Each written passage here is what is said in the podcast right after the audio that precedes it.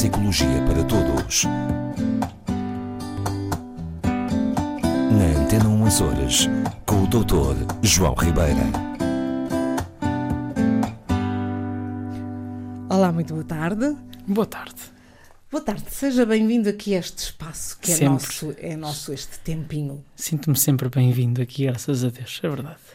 Pois eh, falámos a semana passada de saudade Uhum. e agora hum, seria interessante falarmos de uma outra situação que Hum. é ainda há muita gente a desculpar-se, se calhar eu própria também, sobre os esquecimentos que têm a ver com o Covid, Uhum. são sequelas do Covid.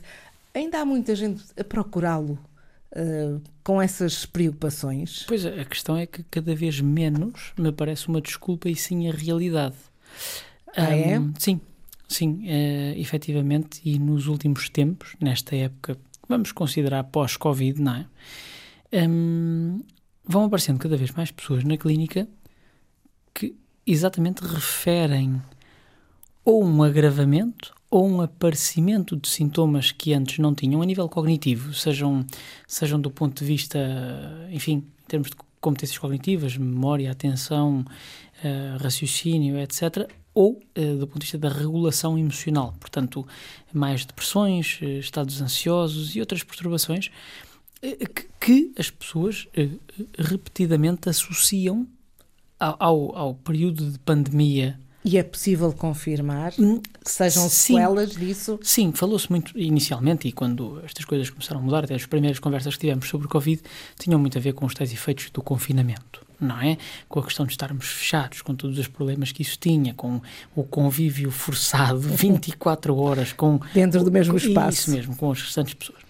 Mas a verdade é que a Covid é uma doença que não nos podemos esquecer, é sobretudo uma doença que afeta o sistema respiratório, não é? E, portanto, toda, hum, toda a capacidade de oxigenação do organismo, portanto, e do cérebro e, de- e daquilo que se chama eh, a hematose eh, pulmonar, portanto, tudo aquilo que é eh, a capacidade do organismo recolher oxigênio e de, e de e de o encaminhar para as diversas células fica comprometida, sobretudo nos casos em que as pessoas tiveram Covid durante mais tempo.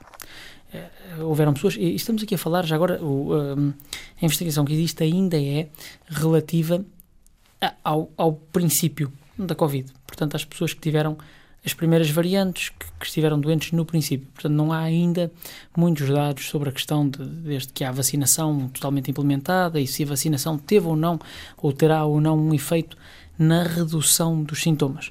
Eu diria que não. Até avançava já isto, porque as pessoas que me têm chegado, muitas delas já foram vacinadas há muitos tempo e já estão vacinadas e continuam a sentir os efeitos.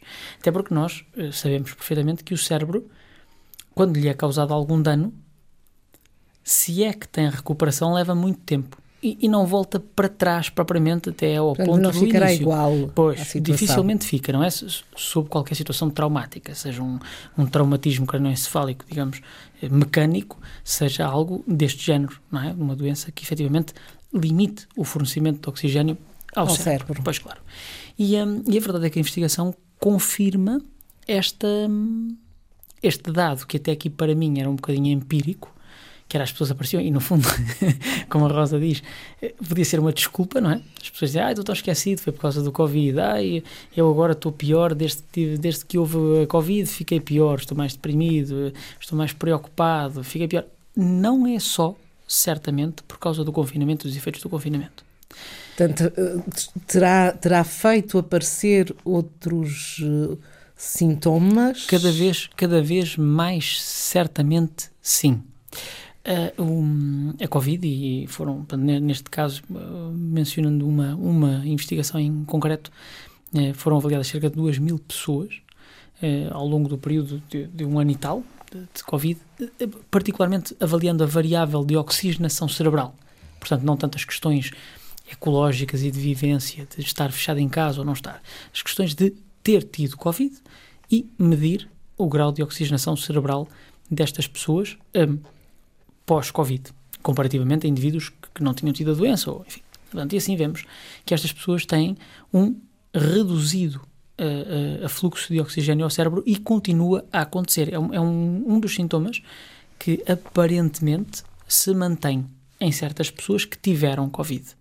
Não é? Portanto, a, a capacidade de, de, de, de, o organismo recolher e transportar oxigênio de forma muito básica é menor em, este, em algumas pessoas. Portanto, uh, mas não é possível uh, naturalmente reverter essa situação. Não sabemos. Será possível, por exemplo, reverter com o tempo e com, se calhar, com tratamentos adequados, a taxa de oxigenação. Reverter os malefícios eventualmente feitos ao cérebro por essa falta de oxigenação, entretanto, é que eu já não sei muito bem. Aliás, a minha perspectiva é que não, porque o cérebro tem realmente uma função de vicariância, mas não é rápida. Não é? O cérebro recupera-se, eh, compensa-se, autocompensa-se, mas não é uma coisa rápida. E evidentemente, desculpe, já deixo de sua pergunta, mas evidentemente que isto depois é tanto mais evidente quanto menos plástico é o cérebro. Em pessoas com mais idade, particularmente as senhoras, curiosamente, nesta investigação encontra-se que as senhoras com mais idade têm maiores dificuldades que, que o resto dos grupos estudados.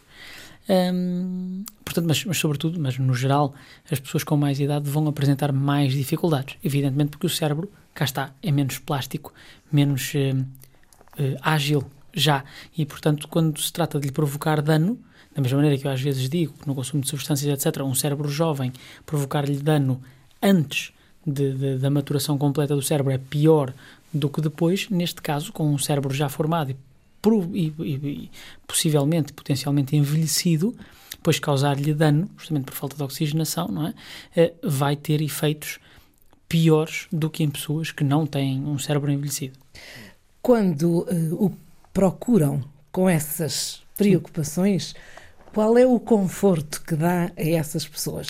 O, o, o conforto que, que, se pode dar às pessoas é sempre o facto de o cérebro, apesar de tudo, ser um órgão que se recupera. E se as pessoas mantiverem um, uma estrutura de vida uh, saudável, vamos dizer assim, sempre aquilo que eu quero dizer, uma estrutura de vida saudável, ok?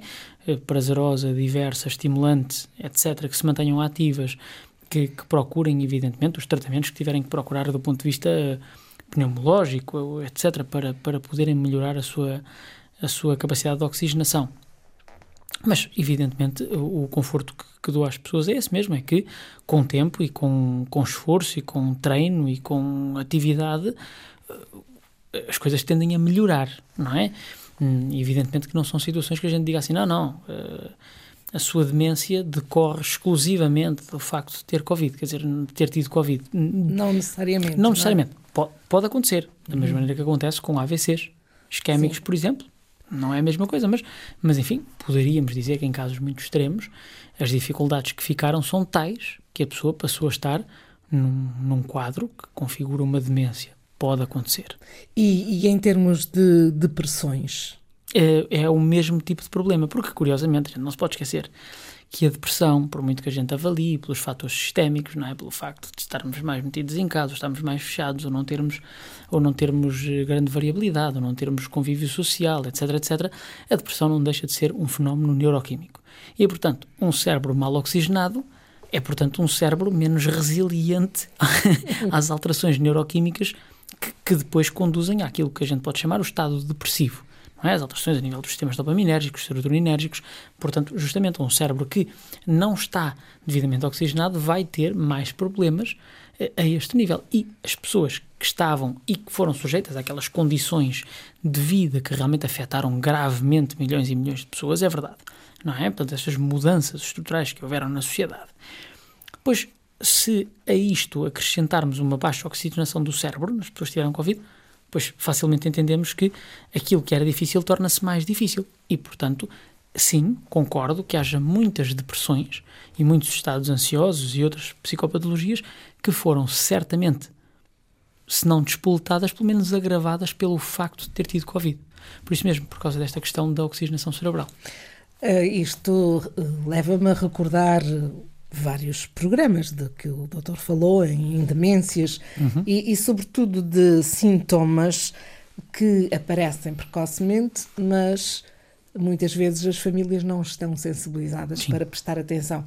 É muito possível que isso esteja a acontecer também neste momento? Claro, é? é? uma boa pergunta, até porque ainda mais, não é? Porque tivemos Covid, hum, as pessoas podem ficar mais tristes, mais apáticas, mais desinteressadas e dizemos, ah, isso foi por causa da Covid, foi que a pessoa ter fechado em casa, isso ainda não lhe passou e tal.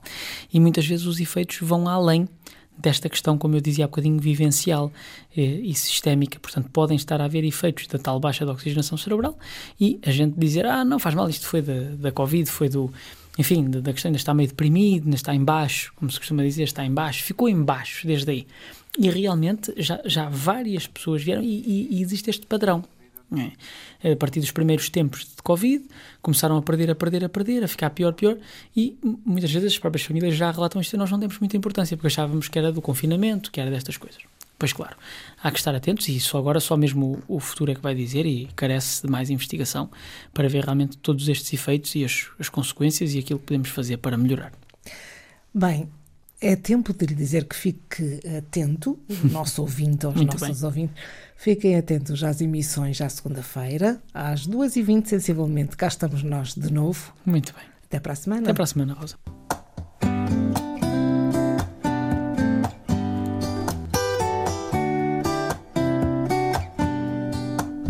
Neuropsicologia para Todos.